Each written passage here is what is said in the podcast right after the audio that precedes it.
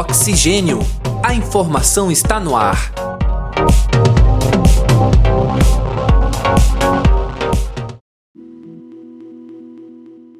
Tempos difíceis, tempos de aflição, tempos de incerteza, onde reina o inesperado. Em tempos de confinamento, a poesia pode ser um dos bálsamos, um dos alívios para corações e mentes. Olá, caros ouvintes, sejam muito bem-vindos. Está começando agora mais uma edição do podcast Oxigênio. A informação está no ar. Eu sou André Pinheiro e comigo neste programa está a acadêmica de jornalismo Cibele Santos. É com você, Cibele. Olá, André. Olá aos, no... aos, nossos ouvintes que acompanham o Oxigênio com a gente. Nesta edição do Oxigênio, a nossa primeira conversa será com o escritor, jornalista e editor itajaiense Anderson Bernardes. Anderson é um dos proprietários da editora IP Amarelo, que há mais de 14 anos exerce suas atividades em Itajaí. Seja muito bem-vindo, Anderson. Obrigado, olá ouvintes, olá André, olá Sibeli. Durante esse período de isolamento social, a editora IP Amarelo realiza o projeto Poesia Inconfinada. Anderson, o que é esse projeto e como surgiu a ideia para o Poesia Inconfinada?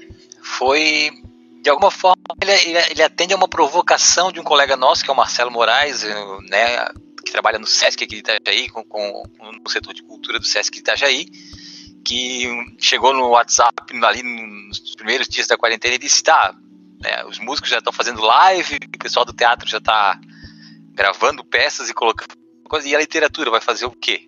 Né? E, e eu já, já, já tinha, de alguma forma, pensado alguma coisa sobre isso, e, e isso é, deu assim, né? Aquela intimada, né? Não, a gente realmente tem que fazer alguma coisa. E aí a primeira ideia era fazer um sarau, mas aí, até por um pouco de desconhecimento das, das possibilidades técnicas de se fazer um sarau ao vivo em alguma rede social, é, surgiu essa ideia, que é o Poesia Inconfinada, que é, um, é, que é meio que um sarau gravado, né? Cada poeta é, é, declama sua poesia gravada, grava e a gente reúne ela em, em um único vídeo e aí disponibiliza para as pessoas. E aí surgiu Poesia Inconfinada, então a editora tem os contatos com, com poetas, poetisas, enfim. E aí a gente entrou em contato com esse pessoal, fazendo um convite, e aqueles que, que aderiram à ideia, então, nos mandaram seus poemas, gravados em vídeo, e aí ficou a cargo da, da editora fazer essa edição, né, essa, essa curadoria edição, e aí colocar trilha e tudo, né, criar uma estética para o pro projeto, e, e aí depois distribuir também, né? E a gente distribui esses vídeos em, nas, nas, nossas redes sociais da editora, né? O Instagram e o Facebook da editora. E, e também distribui o arquivo via WhatsApp, que é uma forma mais fácil de viralizar, né? Que aí um já vai passando para o outro, a gente meio que perde o controle. Então, assim, de alguma maneira a gente não sabe muito bem quantas pessoas já assistiram, porque tem esses arquivos de WhatsApp que estão por aí se multiplicando, se Deus quiser, vamos dizer assim, né? Mas é mais ou menos isso. Anderson, é, já emendando nessa tua, nessa tua primeira fala, né, vamos a uma pergunta bem óbvia, né? É, contribuições a poesia pode trazer às pessoas que estão isoladas nesse período de distanciamento social? É, a literatura é, é, é essa, essa ferramenta, do, na minha opinião, de, de atiçar o pensamento, né? A gente é, a, falou do bálsamo ali no começo, né? tem, tem, acho que tem dois vieses, assim, né? Um, um deles é esse, né? Porque sempre um poema, um texto, ou qualquer outra forma de expressão artística, né, de certa forma, tem essa, essa capacidade de que é, que é da estética, vamos dizer assim, né, de maravilhar a pessoa, de, de trazer um certo conforto, ou então, por uma certa catarse, trazer um certo alívio, né? Esse é um, esse é um lado. Então, por aí já, né, tu pega um, um lindo poema, um, um, um vídeo que, que é bem editado, uma música, né, uma melodia, enfim, tem, tem esse poder. Mas tem um outro lado que é o lado inquietante, né? Que também é necessário, assim, né? De, de fazer a gente pensar, de, de, de, mesmo isolados, cada um nas suas casas, a gente não perder o, o foco de, de, ser crítico em relação à sociedade, de ser crítico em relação ao que está acontecendo, como a gente está agindo diante disso tudo, ou até mesmo assim, de como nós conseguimos deixar que isso chegasse a esse ponto, né? De que um, de que um vírus pegasse a nossa sociedade nesse, nessa configuração e, e, e nos atingisse é, socialmente da forma que atinge. Porque uma coisa é biologicamente como o vírus atinge. né, a doença, enfim, que a gente não tem, que a gente que, que, que tem assim um apreço pela ciência não tem como negar. Ele vai lá, o vírus vai, vai te infectar se você não se cuidar, enfim, a gente, a gente que, que tá do lado da ciência não tem dúvida sobre isso, né?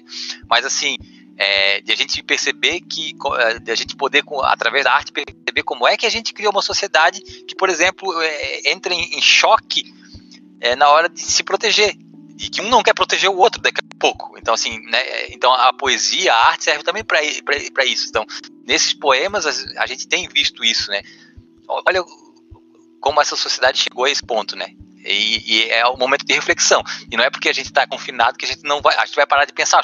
Que é um momento para a gente pensar mais ainda, né? Para se armar para quando a gente tiver condições biológicas, vamos dizer assim, de voltar à nossa vida mais ou menos normal, a gente possa de alguma forma também mudar essa sociedade para que a gente não, não, não reaja dessa maneira às adversidades, né? Você falou agora desse impacto social que o vírus está tendo com o isolamento. Um desses impactos é a adaptação da rotina, do trabalho, da forma de fazer e vender. Como, os é, como você vê que os artistas estão se adaptando a esse momento e quais as formas que eles encontraram de continuar vendendo a sua arte, continuar levando poesia, literatura para as pessoas? É, eu, eu, ontem eu participei de uma live e, e, e falei sobre isso. Uma, uma questão assim.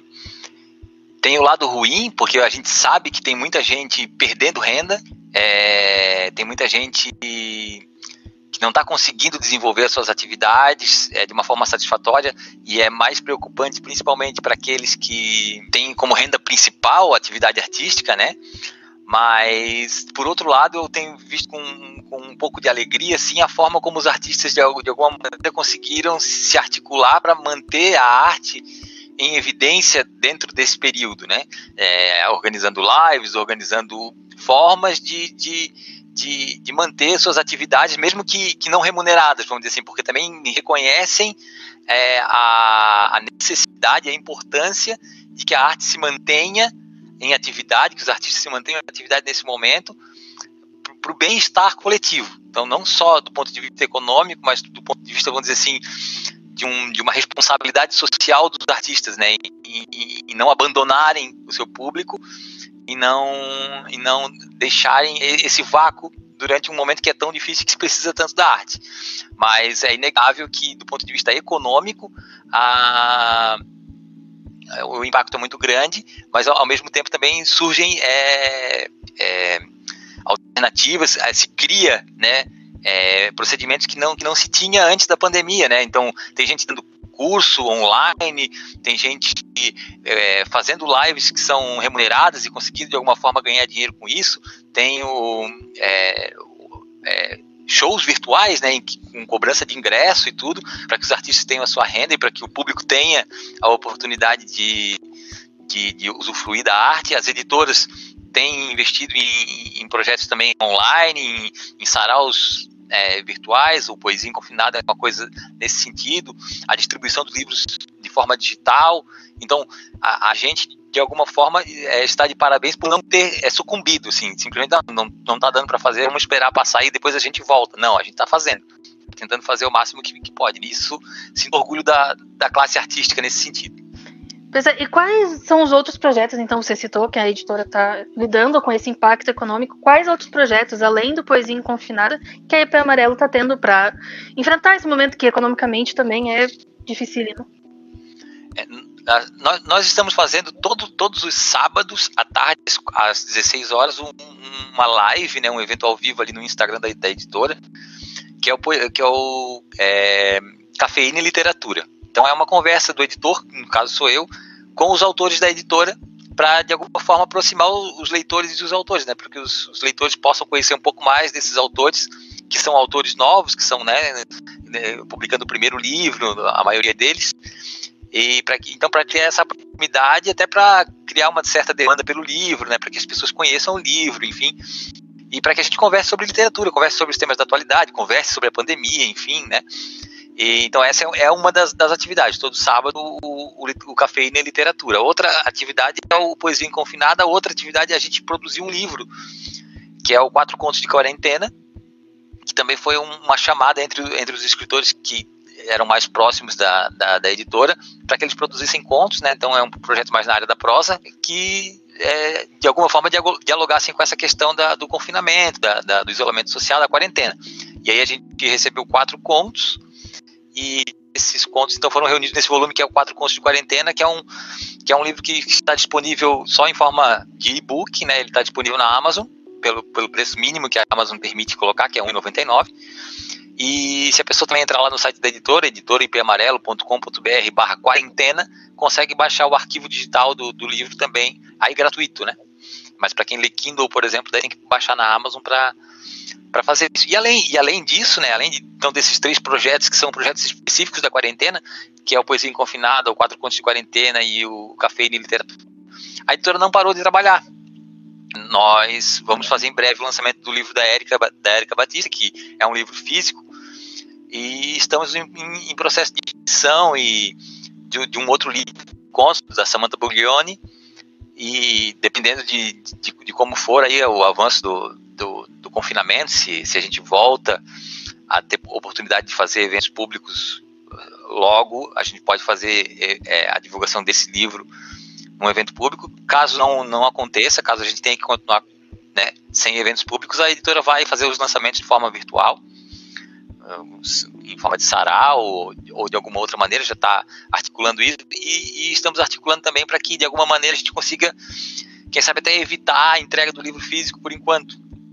fazendo um sistema de pré-venda em que a pessoa receba uma versão digital para que depois da quarentena então a gente possa entregar o livro o livro físico para evitar todo esse deslocamento da entrega, é porque não, não somos só nós, né, as pessoas que recebem, o pessoal do correio, enfim, quanto menos a gente circular melhor, a gente está pensando muito nisso, assim, em, em, restringir até essa entrega do livro físico já, mas lançar e entregar um, um livro digital como brinde de pré-venda, vamos dizer assim, a pessoa tem uh, condições de ler o livro ali no, no e-book ou no seu celular, e, e, aí, quando a gente tiver mais condições de, de, circulação, a gente poder entregar daí o livro físico. É isso que a editora tem feito no momento. E para quem quer participar do Poesia Inconfinada, quem queira enviar alguma poesia para a editora, como é que a pessoa faz para poder participar como um criador de conteúdo? É, é bem simples, é só procurar a editora, né? O, o jeito mais fácil hoje de, de se comunicar com, com a editora é, é, via redes sociais. A gente tem nosso Instagram, que é editora IP, arroba editora IP, é só procurar lá na, no Instagram, editora IP Amarelo, vai encontrar. E, e, mandar um direct lá, né? Dizendo que quer participar e tal. A mesma coisa acontece no Facebook. E a, e a mesma coisa com, com o nosso, no nosso site. Nosso site tem um, tem um formulário para contato lá, a pessoa entra em contato e diz, eu quero participar, sou, sou poeta, enfim, aí, depois, aí a gente, por lá a gente vê as coordenadas, porque dependendo do tamanho do arquivo, porque é um arquivo de vídeo, né? Então, a gente não tem um formulário específico para isso, mas a gente dá um, dá um jeito de, de fazer o material chegar até, até a editora, então, né, por WeTransfer ou, ou algum outro método que, que a pessoa queira. O, o, principal é que a pessoa né, escreva que, e, e, possa e tenha condições de gravar isso em vídeo, né, a, a declamação do poema em, em vídeo, e nos envie para que a gente possa avaliar também, né, para a gente manter um determinado nível ali da, da, da da produção que a gente que a gente tem que a gente tem colocado em colocado no ar vamos dizer assim né? Que é, é mas é, é, bem simples a gente não tem muito muita burocracia não. A gente quer receber o material e, e editar e passar para frente que essa é, é, a ideia principal é, é, viabilizar né tanto a publicação no caso do, desses desses poemas em vídeo aí quanto quanto né, a fruição de, de, desse material pelo pelo público por quem tem interesse na poesia Legal. Quem tem material escrito que deseja publicar, às vezes algum escritor de primeira viagem que agora talvez esteja um pouco se segurando por esse momento que a gente vive, talvez a pessoa tenha medo. Você disse que a editora não parou, né? Continua fazendo os lançamentos. Quem tem vontade de enviar o material também é lá pelo site, tudo tranquilo? Como é? É, isso aí, é. Quem, quem, quem tem material para enviar, não, não, não, não espere, assim, né? Não, não deve, não deve é, a, a, gente, a gente não deve, é, minha opinião, assim, como, como cidadão, né, a gente não deve ser louco de ficar fazendo coisas que a gente não deve fazer, mas a gente também não deve ser louco de parar de fazer as coisas que a gente pode fazer. E se você tem um original pronto para publicação, que você confia que já está em fase de, de mandar para editora, manda para editora. Se for para amarelo, muito bom. Estamos precisando de originais aqui, estamos querendo receber coisas escritas, bem escritas para poder publicar. Porque até porque assim, o processo de publicação de um livro não é de hoje para amanhã. Então assim, ele vai chegar esse original na nossa caixa de entrada hoje. O livro vai a, a pandemia já vai ter acabado quando o livro sair. Se Deus quiser, essa pandemia em breve acaba. E, e mesmo que não tenha acabado, se chegar ao, ao ponto de desse original chegar para ter contato com a editora, é, é como se ele estivesse pedindo emprego. É, então a gente precisa saber quem é a pessoa, a gente precisa saber que escritor é esse, né? É, qual é qual é, qual é a, a, formação dele, qual, é, qual é a, a, trajetória, assim, se ele participa de coletivos, se ele participa do, do, do, movimento cultural na cidade dele, se ele, se ele já publicou coletâneas, se ele já tem algum livro publicado, se, se esse livro que ele está submetendo ao nosso, à nossa avaliação já foi lido por alguém tem alguma avaliação positiva, né? Como são as redes sociais dessa pessoa, porque no final das contas elas vão ser utilizadas para divulgação do trabalho. Então, tudo que tiver de informação importante, que seja relevante para que a editora possa no futuro é, avaliar o livro e, e, as possibilidades dele, dele, dele ser vendido, né, ser distribuído no mercado, ter uma boa aceitação, tudo, tudo isso num currículo de um, de um escritor, vamos dizer, é importante que chegue para a gente, facilita o nosso trabalho, né? Mas, mas no fundo, o principal é o texto é o texto do original, né? Não, também não adianta o cidadão ter um ótimo currículo se o texto do original não for um bom texto. Então, é, a gente quer o currículo para nos ajudar nessa parte mais mercadológica, vamos dizer assim, mas a gente quer primeiro e antes de tudo é, um bom texto, né, um bom livro, né, e às vezes um bom livro, um excelente livro compensa um currículo, um currículo mais ou menos. Então, eu tive alguns problemas de conexão aqui, boa parte da entrevista eu fiquei ausente, né? Então devo ter perdido bastante coisa, perdi muita coisa, né? E eu quero perguntar, né, pro, pro Anderson, é, voltando ao assunto especificamente do projeto Poesia Inconfinada, é, quem é, perdeu o lançamento de cada uma das edições, foram quatro edições até agora, né, Anderson? Quatro ou cinco?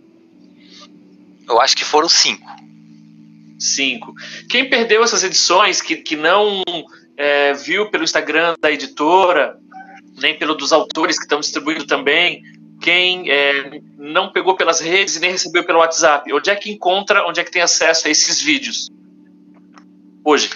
É todo, todos, é, todos os vídeos do, do Inconfinada tão, estão nas duas redes sociais da IP Amarelo, tanto no Facebook quanto no Instagram. Completinhos, assim, né? No Facebook, completinho, postado ali na, na timeline principal do Facebook. E no Instagram, ele aparece na timeline também, lá no, no feed, né?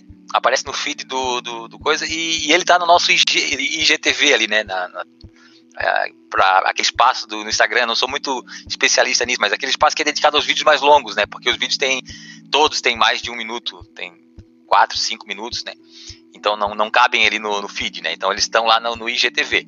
Mas todas as edições no Instagram e no, e no, no Facebook. E se precisar do arquivo para mandar para alguém porque quer viu e quer compartilhar, é só mandar um direct ali no, no Instagram ou mandar uma mensagem também no, no, no Facebook que a gente manda o arquivo. O arquivo é para é rodar.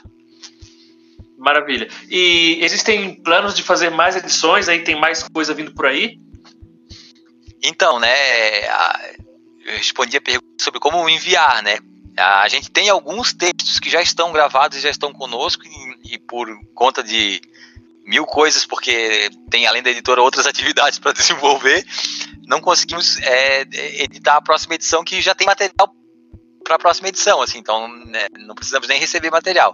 Mas enquanto a gente tiver material, a gente vai, vai publicando e, e, a gente quer continuar recebendo e publicando enquanto, enquanto pelo menos enquanto a quarentena aí, esse confinamento durar, a gente quer ficar fazendo edições do Inconfinado até poder fazer ela ao vivo por aí.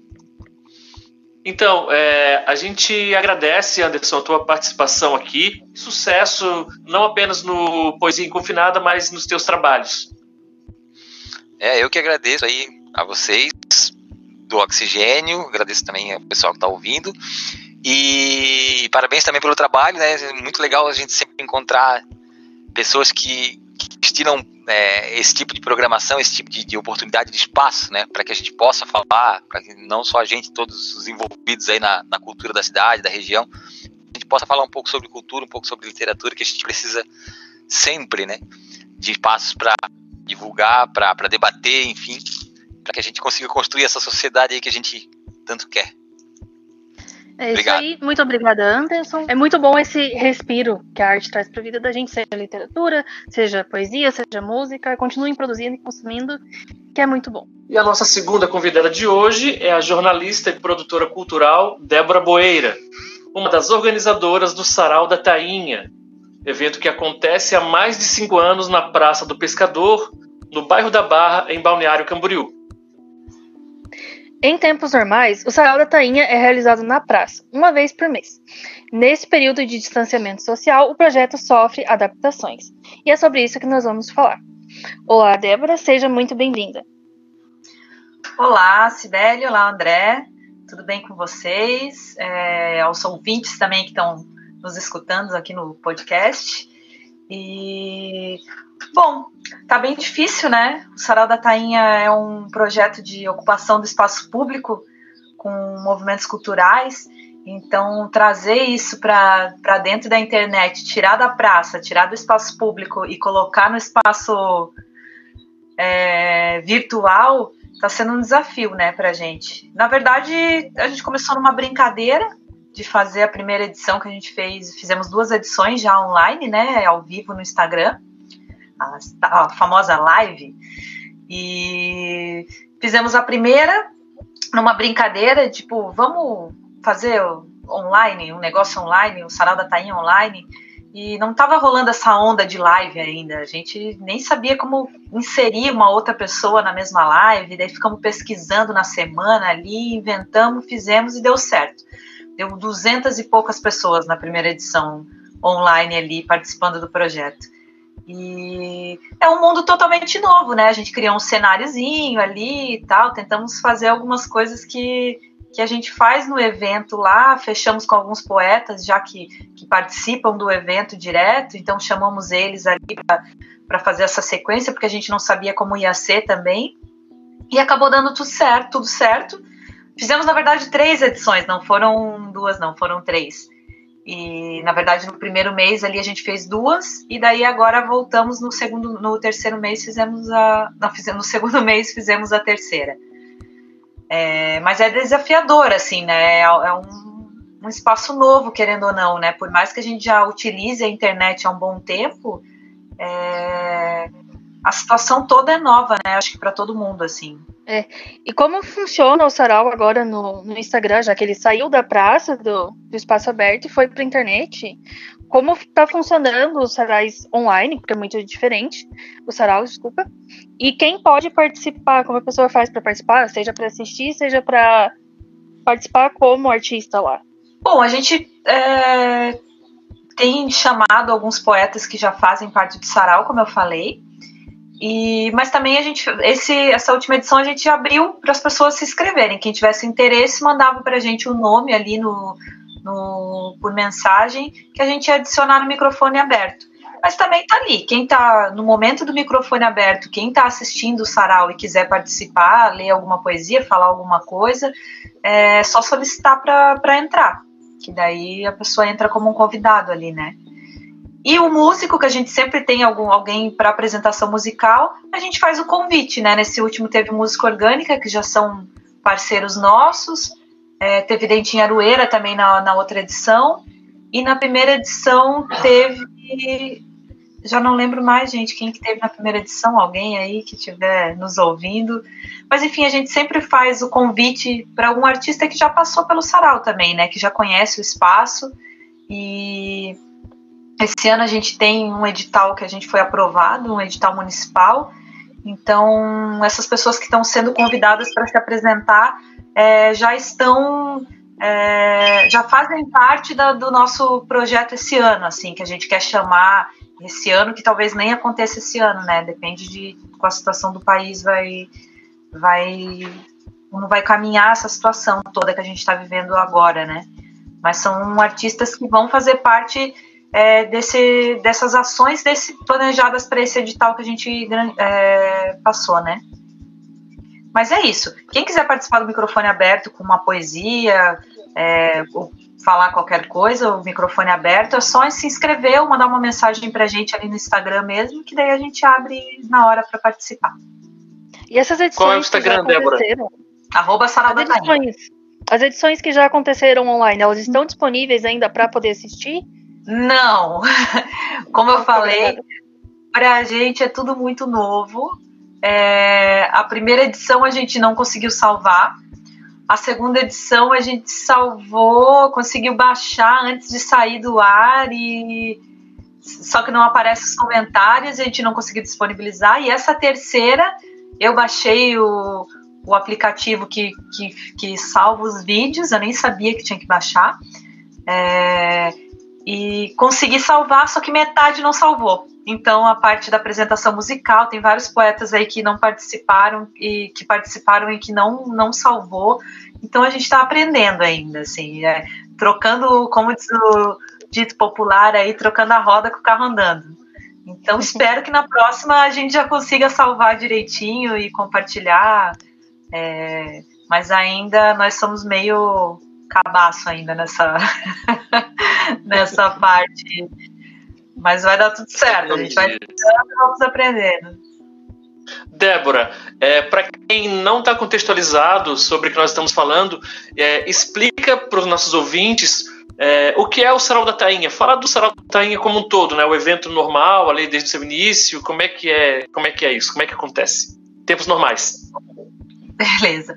Bom, o Sarau da Tainha, ele é um projeto de ocupação do espaço público com atividades culturais e que é realizado aqui no bairro da Barra, em Balneário Camboriú, que é um centrinho histórico onde a cidade iniciou, assim, no, onde come, tudo começou. Então, além de, de ocupar o espaço público com atividades culturais, ele tem como objetivo fortalecer a identidade cultural do bairro, da comunidade e disseminar o patrimônio material dessa região. Então, a gente criou esse projeto que é um sarau com poesia, com música, com artes visuais, com, com várias, várias linguagens artísticas, é, linkado com a identidade cultural do bairro. Então a gente tem o sarau da tainha, que é a pesca da tainha, que é, é bem forte aqui nessa região da, da Barra e da praia, das praias agrestes e do litoral catarinense como um todo, quase nessa época. E a gente tem um, é, um, momento de microfone aberto com histórias de pescador, onde alguns pescadores vão lá, tá aberto para eles irem contar algumas histórias de pescador. É, a gente tem uma rede onde a gente coloca uma rede de pesca, onde a gente coloca alguns textos para as pessoas que estão lá na hora e não querem ler alguma coisa, mas não tem nada na cabeça, pode ali escolher e ler no microfone. É, a gente tem muitas vezes o artesanato local, que, que vai participar lá do evento, as meninas que fazem trabalho com couro de peixe, com conchas. É, que mais? Que a, gente, a gente tem a distribuição do caldo de peixe, que a gente distribui gratuitamente para as pessoas que estão lá o caldinho de peixe. Que a ideia é mexer com todos esses, esses é, o paladar das pessoas tomando caldinho de peixe, escutando a história do pescador. Então, é aguçar esses, essas sensações para que a pessoa vá embora dali com esse sentimento, assim, de, de entender um pouquinho da cultura local, sentir um pouquinho o que, que é essa vivência dessa comunidade de pescador, de família de pescadores, e também ir embora é, conhecendo algum autor novo e que é aqui da região, ou antigo, mas que um, trabalhos autorais, né? É, então, mais nessa parte da, da, artística, a gente sempre tem os poetas, o microfone aberto, então são poetas convidados, lançamento de livro, pessoal que está por ali quer ler alguma coisa. É, e temos sempre uma apresentação musical, sempre com trabalhos autorais. Então, acho que teve uma vez só que a gente teve alguém que se apresentou com cover, mas é, que não era um trabalho autoral, mas isso foi muito lá no começo, quando era muito difícil a gente conseguir alguém para se apresentar. Mas esse ano a gente completa cinco anos, como o André falou lá no começo.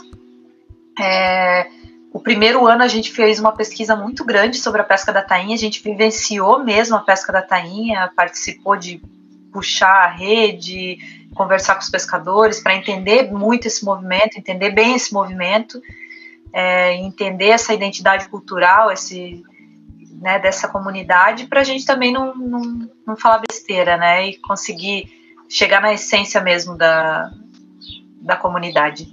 Então, esse projeto acontece nessa praça, a praça é a Praça do Pescador, é bem sugestivo para a gente participar nessa praça. E por que essa praça e por que o bairro da Barra?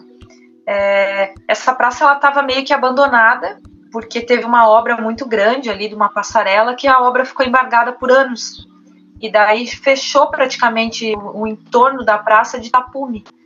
Então as pessoas começou a ficar mais escuro. Antes a balsa que atravessava era ali, então não era mais a balsa, não estava mais ali. Então as pessoas, a comunidade parou de ir para essa praça.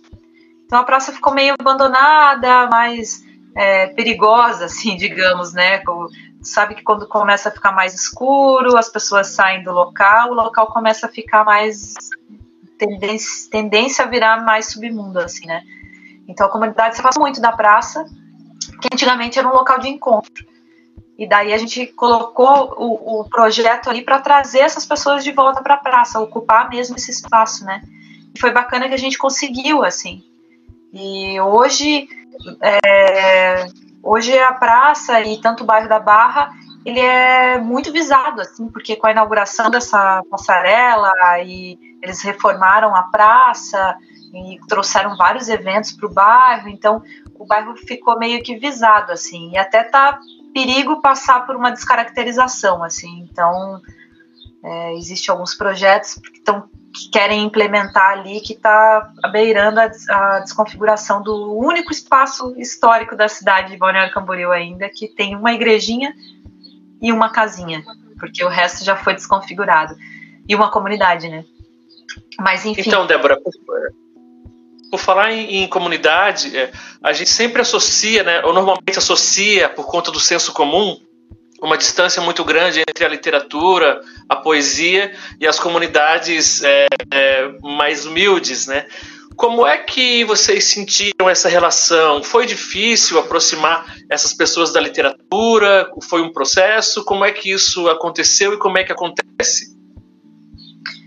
É, é, bem difícil, a, a, comunidade ela é muito fechada, assim, essa comunidade da Barra em si, né, da, do pescador, das famílias de pescador, eles são muito fechados, eles não são de sair, não são de, de, de pegar algo diferente para si, sabe? São muito fechados e muito clássicos. Eu gosto disso, eu vivo desse jeito, eu não, não quero mais nada além disso, né? Então, é, foi um trabalho árduo, não dá para desistir. Você tem que ir fazendo o negócio aos poucos. Hoje em dia a comunidade já reconhece, há um tempo já a comunidade já reconhece o sarau. Se não tem sarau, tu vai comprar uma carne no açougue, o, o açougueiro olha para ti e fala: Ué, não teve sarau esse mês? Não vai ter sarau?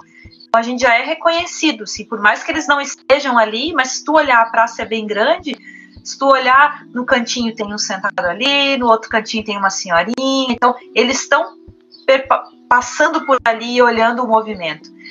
E eu acho que o lance do, da literatura, eu tenho a literatura como eu tenho essa, essa coisa de vamos tirar a literatura desse lugar dela de pedestal e de até tem o Sérgio Vaz que é um, um escritor que eu gosto muito que a gente gosta muito no Sarau da Tainha que ele fala isso. Maravilhoso.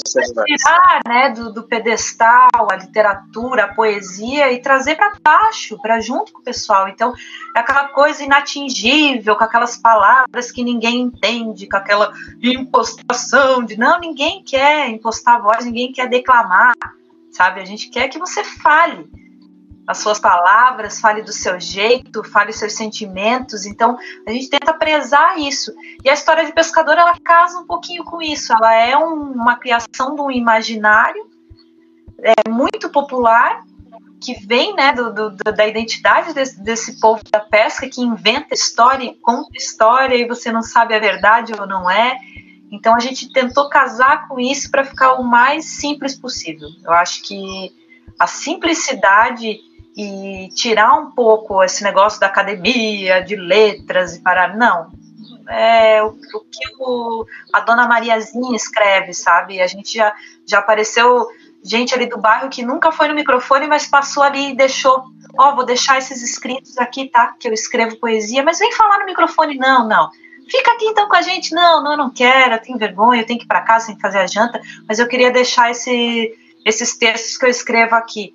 Então, é, é isso que é legal, sabe? Essa simplicidade das coisas. Eu acho que a gente precisa parar de, de complicar a literatura e de. Acho que a gente tem que descomplicar né, a, a essência. Em São Paulo tem um movimento muito legal que é a literatura periférica, que trouxe isso, assim, sabe, para para as comunidades, assim, é, não é nem trazer, né, é desenvolver isso que já acontece.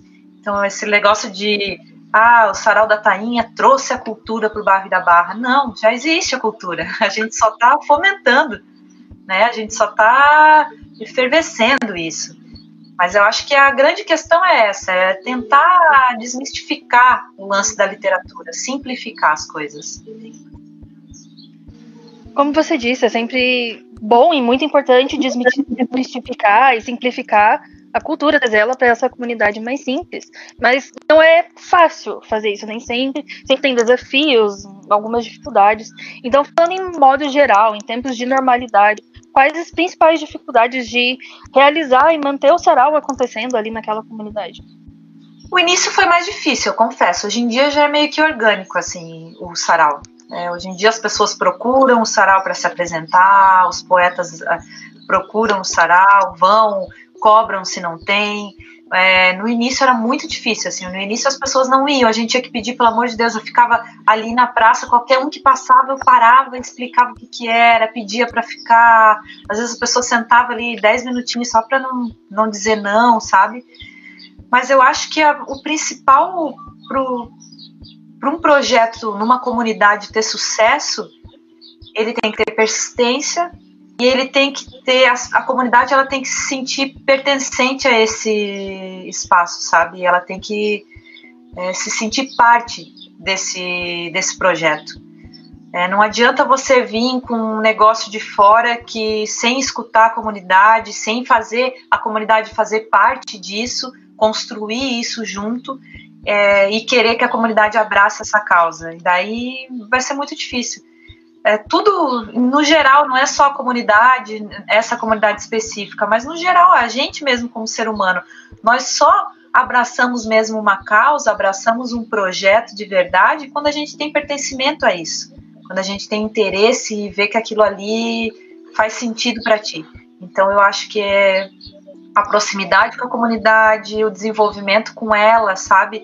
É o pedir um, uma cadeira emprestado, é ir falar com o dono do bar para emprestar um, um banheiro, é não vender comida, incentivar que as pessoas vão comprar ali no barzinho do lado, ah, até a bebida também, a gente podia estar tá lucrando vendendo bebida e a gente incentiva que as pessoas comprem do, dos restaurantes que tem em volta, dos bares que tem em volta, então eu acho que é é isso, é trazer a comunidade para perto do projeto, assim, e, e ser reconhecido por ela para ter sucesso, pertencimento, senão não tem como. Por falar em sucesso, nesses cinco anos de Sarau da Tainha, é, quais são quais são os grandes momentos que você destaca nessa trajetória aí de meia década? Cara, todo sarau que a gente termina, quando a gente chega em casa e senta assim, a gente se olha e fala: Puta, esse foi demais, foi o melhor esse. Hein? Então, toda vez é assim que funciona. Mas eu gosto muito dos aniversários. Os eventos de aniversário são eventos maiores que a gente faz geralmente 10, 12 horas de evento, começa de manhã e vai até a noite. E o último foi muito grande, assim, sabe? O de aniversário de quatro anos ali foi bonito, assim. É, é, deu muita gente, as bandas foram muito boas. É, puta, foi animal, assim. Esse para mim foi bem marcante, assim. E a gente é um trampo de para uma equipe de várias pessoas e a gente faz praticamente em dois, assim. Então é é muito coração enche, assim, sabe? Quando você vê que deu tudo certo mas eu não, não tenho como te dizer qual é o melhor. Mas tem um bem especial também, além desse último aniversário, tem um que veio uma banda de Floripa, que é Esporão de Bagre o nome. Eu nem sei se eles têm ainda. Foi, esse dia foi muito legal. E teve a Fran, que uma, ela é professora, mas também é artista plástica. Ela fez umas caixas de pizza com, acho que era pedra ou concha dentro, que mexia e fazia o barulho do mar. E foi uma intervenção muito legal, assim, a gente conseguiu atravessar a passarela depois da apresentação de, de que ela apresentou esse, essas caixas. Daí a gente atravessou a passarela com todas as pessoas que estavam no sarau, fomos lá na Barra Sul, na praia, para mexer a caixa com o barulho do mar na, na beira do mar, assim, ó. E depois voltamos todos para a praça e finalizou o, o sarau. Foi muito legal esse dia. É, nossa, foi todo mundo que estava lá. Até, tem vídeo, até se vocês procurarem na nossa página no Facebook, tem vídeo desse dia. E o Esporão de Bagre, que foi uma das poucas, acho que a única banda de rock que tocou e que era muito boa, assim, ó. Os caras eram muito bons, as letras tudo falando sobre pesca. Eles eram, um deles era pescador, então foi bem bacana esse dia. Acho que Legal. cada momento, é... cada edição tem um momentinho assim que, que marca no coração, assim. É, 2020 está sendo um ano muito peculiar, né, muito marcante também, né, com acontecimentos imprevisíveis. É, essa própria necessidade de, de adaptação do sarau para o ambiente digital, né, ela foi o, algo muito inesperado, né, e dentro disso, a gente já percebe que, por outro lado, alguns setores eles já estão se planejando para voltar ativa, para voltar é, a funcionar presencialmente. É, em relação ao sarau, existe uma previsão de volta para a praça ou não? Não, não existe uma previsão ainda, porque nós, pelo menos aqui em casa, a gente está levando muito a sério é, o isolamento social é, a gente acha que, que tem que continuar esse isolamento por um tempo. Eu sei que é muito complicado para o comércio, eu sei que é muito complicado para muitas pessoas que precisam trabalhar e querem que a escola volte, que querem. Mas eu acho que a gente tem que ter paciência e eu não tenho como te dar uma resposta se eu nem sei como que vai ser o dia de amanhã, sabe? É, a única coisa que a gente pede é que o prefeito de Balneário Camboriú assine a LIC de uma vez, que é a, a lei que, do edital que a gente foi aprovado aqui, que a gente tem algumas ações que poderiam estar sendo feitas já e trazendo uma verba para alguns artistas que estão passando, que é uma classe que está passando por uma dificuldade muito grande, né? Até agora o nosso presidente tirou o, o, o auxílio que ia ter para a comunidade voltada tanto para a comunidade da pesca quanto para a comunidade da cultura, para os trabalhadores da cultura. Então a gente precisa de dinheiro é, pra, e precisamos e queremos produzir. A gente não quer só o dinheiro, a gente quer a verba para conseguir se manter, então até as coisas normalizarem. E a gente quer dar continuidade nos trabalhos, né? A gente tem o, o primeiro caderno de contos e poesias do Sarau da Tainha para ser produzido onde vai, vai movimentar algumas pessoas muito bacanas. A gente vai lançar um, esse caderno, então é uma publicação que já poderia estar sendo feita. A gente está ansioso para fazer essa, essa parte. Então a nossa meta agora é receber essa verba da, da LIC, aguardar que o prefeito assine e termine esses trâmites. A Fundação Cultural está correndo atrás disso, para a gente dar continuidade e iniciar nossas atividades por por essa produção desse caderno. E, e, começar a organizar o evento de aniversário de cinco anos, que vai ser muito especial, que se não ocorrer nesse ano, que ocorra no ano que vem, mas a gente só volta para a praça quando as coisas estiverem caminhadas, quando as coisas estiverem mais é, estabilizadas, né? Caminhadas não, estabilizadas. Então acho que eu não tenho uma resposta para te dar de quando a gente vai voltar, porque a gente só vai voltar quando for seguro. Perfeito, Débora. Só repete para nós, para os nossos ouvintes, é, as redes do Sarau da Tainha, onde eles podem encontrar o Sarau da Tainha. Nós temos um site que é peixaria, peixariacultural.com. Lá tem é, a Peixaria Cultural é a produtora que somos nós aqui, eu e o meu marido, Débora e Douglas, que nós desenvolvemos vários projetos além do Sarau da Tainha. Tem outros projetos que a gente desenvolve pela Peixaria Cultural. É, lá você pode conhecer vários projetos que a gente já fez e também pode conhecer um pouquinho mais do Sarau da Tainha. É, também tem uma sessão de um projeto que a gente até fez junto com o André, que é o Pescador de Histórias, que tem várias histórias de pescador e histórias de, de personagens aqui da nossa região. Então, quem quiser conhecer um pouquinho melhor essa, essa, esse cantinho de Balneário Camboriú, acho que esse projeto é bem especial para você procurar ali no nosso site. Então, peixariacultural.com.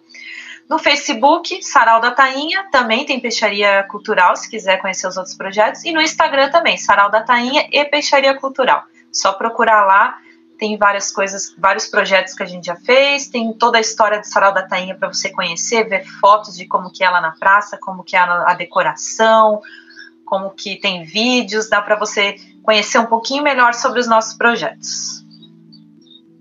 Maravilha, nós conversamos aqui com Débora Boeira, da Peixaria Cultural, produtora do Sarau da Tainha, dentre outros projetos. Débora, muito obrigado e até a próxima, né? E a gente espera todo o sucesso aí do mundo para o Sarau e para as iniciativas de vocês, Suzy e do Douglas. Obrigada, pessoal. Obrigada, André. Obrigada, Sibeli. Um abraço para vocês. Boa sorte aí no podcast. Vamos é, ter força todo mundo junto aí para sair dessa e esperar as coisas melhorarem e a gente voltar todo ao normal, essa, essa situação maluca que a gente está vivendo. Um abração para vocês. Esperamos vocês ou online no próximo sarau ou na praça. Um abraço a todos. Muito obrigado. A Sibeli Santos teve um problema de conexão e são as agruras do home office, né?